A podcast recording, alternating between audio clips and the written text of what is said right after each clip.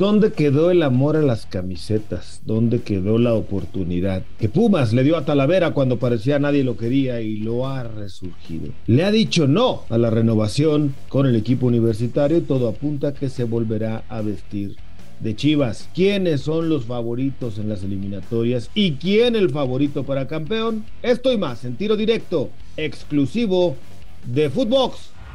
Esto es Tiro Directo, un podcast exclusivo de Footbox. Amigos de Tiro Directo, qué placer saludarlos a través de Footbox junto a Alex Blanco. Caray, mi querido tiburón.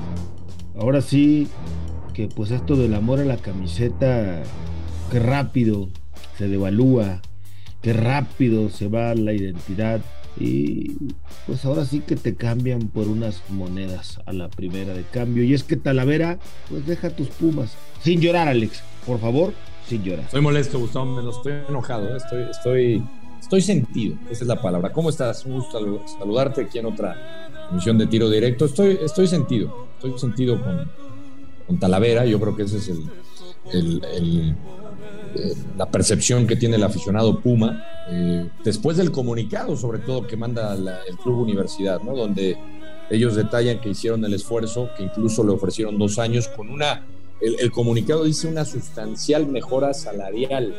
O sea, se hizo el esfuerzo para retener a Talavera. Me da la impresión de que con las condiciones que él pedía de entrada, que eran los dos años, ¿no? Que se había hablado que, él, que, la, que Pumas le daba uno, bueno, pues Pumas parece que al final sí le daba dos años. Y, bueno, ponen simplemente un, texto citando a Talavera, dando las gracias y, que él tenía que tomar eh, un proyecto importante en su carrera. No sé si con este proyecto se refiere a eh, la institución a donde va a jugar ahora le dio más dinero. Eh, o sea que el, intento, el proyecto importante no era Pumas, no era un proyecto importante. Pues al... O Chivas es un proyecto más importante que Pumas o cómo?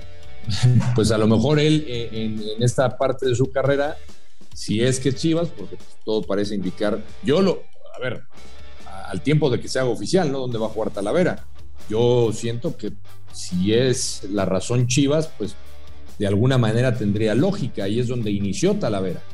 A mí me duele muchísimo por, porque es un portero que creo que le aportó mucho a Pumas durante su instancia, ya lo hemos platicado. O sea que Chivas es más que Pumas. No, para nada, para nada.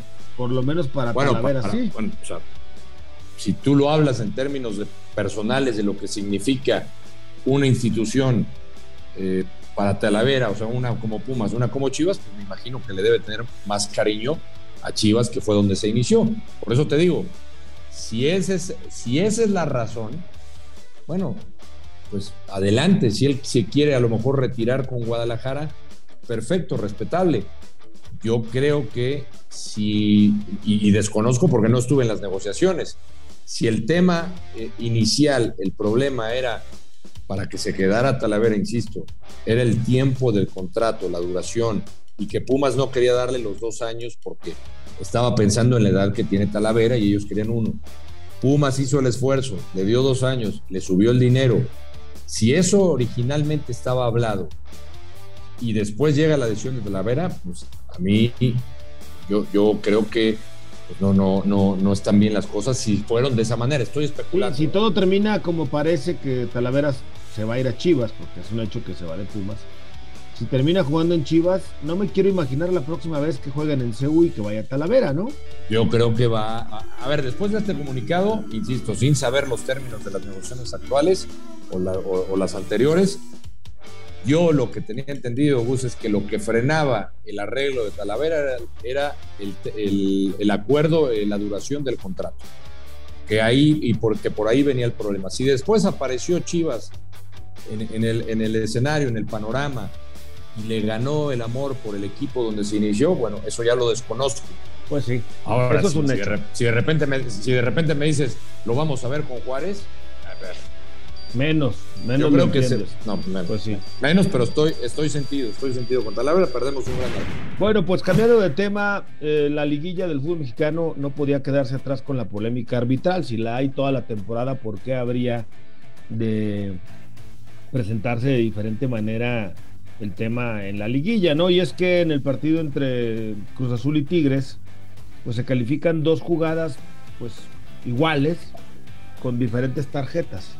¿Qué te dice esto, Blanco? Pues que el, arbitraje sigue, sigue siendo un desastre, hay desorden en el arbitraje mexicano, sobre todo en la, en la cuestión de, percepciones, ¿no? Y de, cómo interpretan unos árbitros en un mismo partido una jugada similar. Porque si le sacaste tarjeta roja al diente por una jugada después, minutos después, una jugada similar, pues el, criterio arbitral tendría que haber sido el mismo, la roja. Si nos vamos más atrás en la liguilla pasada, donde, donde te acuerdas que le pegaron a Dineno, que no marcaron la falta, que era un claro penal, y que después se tira una chilena a Dineno y que hace contacto y que el árbitro decide sacarle directo la roja, pues es una jugada similar a las que vimos ahí en el partido de, de Cruz Azul contra Tigres. Ese para mí es el problema, que no se ponen de acuerdo y, y hacen ver mal al árbitro porque son jugadas similares con eh, castigos distintos. Y ahí es donde viene la molestia, obviamente, pues generó la molestia. Miguel Herrera primero, porque para Miguel no, considera que, no consideraba que fue expulsión para el Y después se equivoca Miguel Herrera porque se engancha y, y el árbitro pues no le tuvo paciencia y lo expulsa. Pero, por supuesto que el arbitraje ha sido ha sido bastante flojo en la liguilla. Creo que el mejor arbitraje lo vimos en el clásico tapatío, pero en todos los demás hubo decisiones polémicas. Pues sí, y yo no entiendo. Te ponía un ejemplo el otro día a ti y te decía, si yo te golpeo en la cara, es una agresión, ¿verdad? Y si te golpeo en la espalda, ¿qué es? También es una agresión. Ah, bueno, pues la calificaron diferente. Bueno, te la voy a poner diferente. Si yo entro a un supermercado y me robo un chicle y tú entras a un supermercado y te robas un six de cerveza, ¿cuál de las dos es más grave? Las dos. Ah, pues por supuesto que sí. Al final de cuentas, las dos son un delito. Estás robando, claro. pues las tenías que haber calificado o con amarilla las dos o con roja las dos. Sí, no, no, estoy, totalmente de acuerdo. Y a, ver, ¿cuántas veces hemos tocado este mismo asunto del arbitraje? Si va a mejorar, si ya están mejor capacitados, eh, por qué unos interpretan algunas cosas y otros en, otro partido es distinto. Y eso es lo que genera confusión al final del día. Eso es lo que genera confusión con el aficionado, con nosotros, con los medios de comunicación. Y luego salen a decir, señor Bricio sale a apoyar a los árbitros diciendo que todas sus decisiones... Una decisión. Correcto. Exactamente. Bueno, ¿a quién ves más favorito en la liguilla del fútbol mexicano? Sabemos que tanto Pachuca como Tigres, pues son los equipos que mejor eh, por momentos alcanzaron el nivel en esta temporada regular. Pachuca dio un buen partido en San Luis en la ida, aunque pues, no pudo liquidarlo. Y Tigres ha sacado una ventaja importante ante Cruz Azul. ¿A quién ves más favorito de los dos equipos para ganar el campeonato y qué garantía o qué porcentaje crees que entre cualquiera de estos dos salga el campeón de esta temporada? Pues, a ver, de, lo que me estás preguntando, yo veo más fuerte de estos dos, primero a Pachuca. A pesar de que sí, el, San Luis termina empatando ¿no? en la ida, yo veo un equipo de Almada que ya domina bien el sistema, que es una manera de jugar muy agradable, sigue utilizando la presión alta muchas veces para incomodar a, los equipos rivales. Creo que Almada ha aprendido las lecciones de, liguilla y, vamos a ver un Pachuca totalmente distinto en, en su casa. Fue de los mejores visitantes, no decepcionó el partido de ida, a pesar de que sí el empate, pero Pachuca sigue teniendo la ventaja. Yo veo por arriba a los Tuzos que a los Tigres. Y si me permites agregar, yo no dejaría, después de ver al Atlas, yo no lo dejaría de poner como candidato también al título. Después de lo que vi en el partido contra las Chicas. O sea, porque hablando de sistemas, creo que el, cuadro de Coca.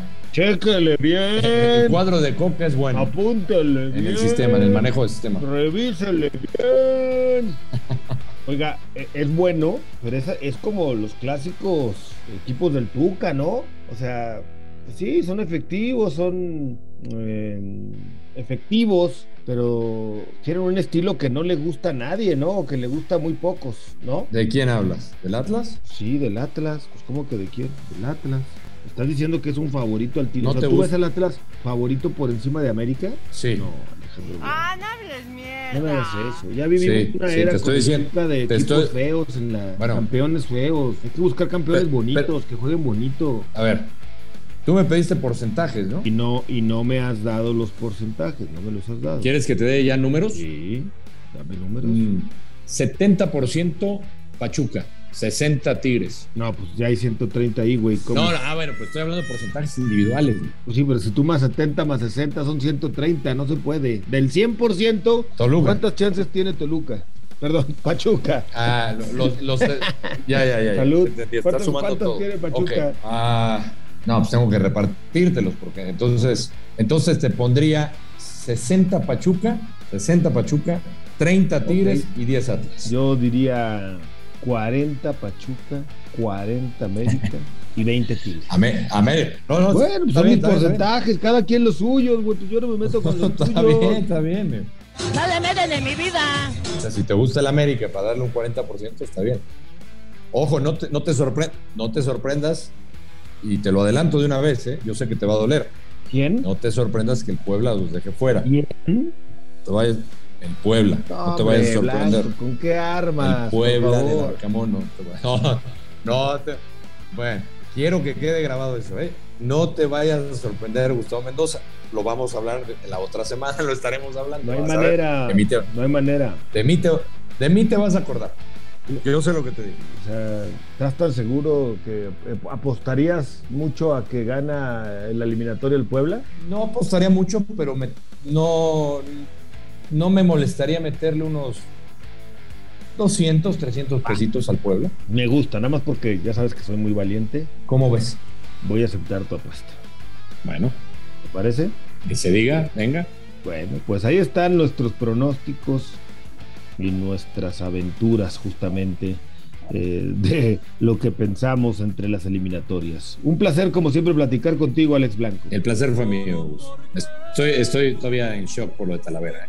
Voy a, ir ir- Sí, me queda voy a reflexionar qué pasó con Tala. No te vayas a ahogar las penas, por favor, mucho, ¿eh? Dale suave. Ah, un par. Un par, un par. Alejandro Blanco en tiro directo. Yo soy Gustavo Mendoza. Ahora me escucha. Ahora no.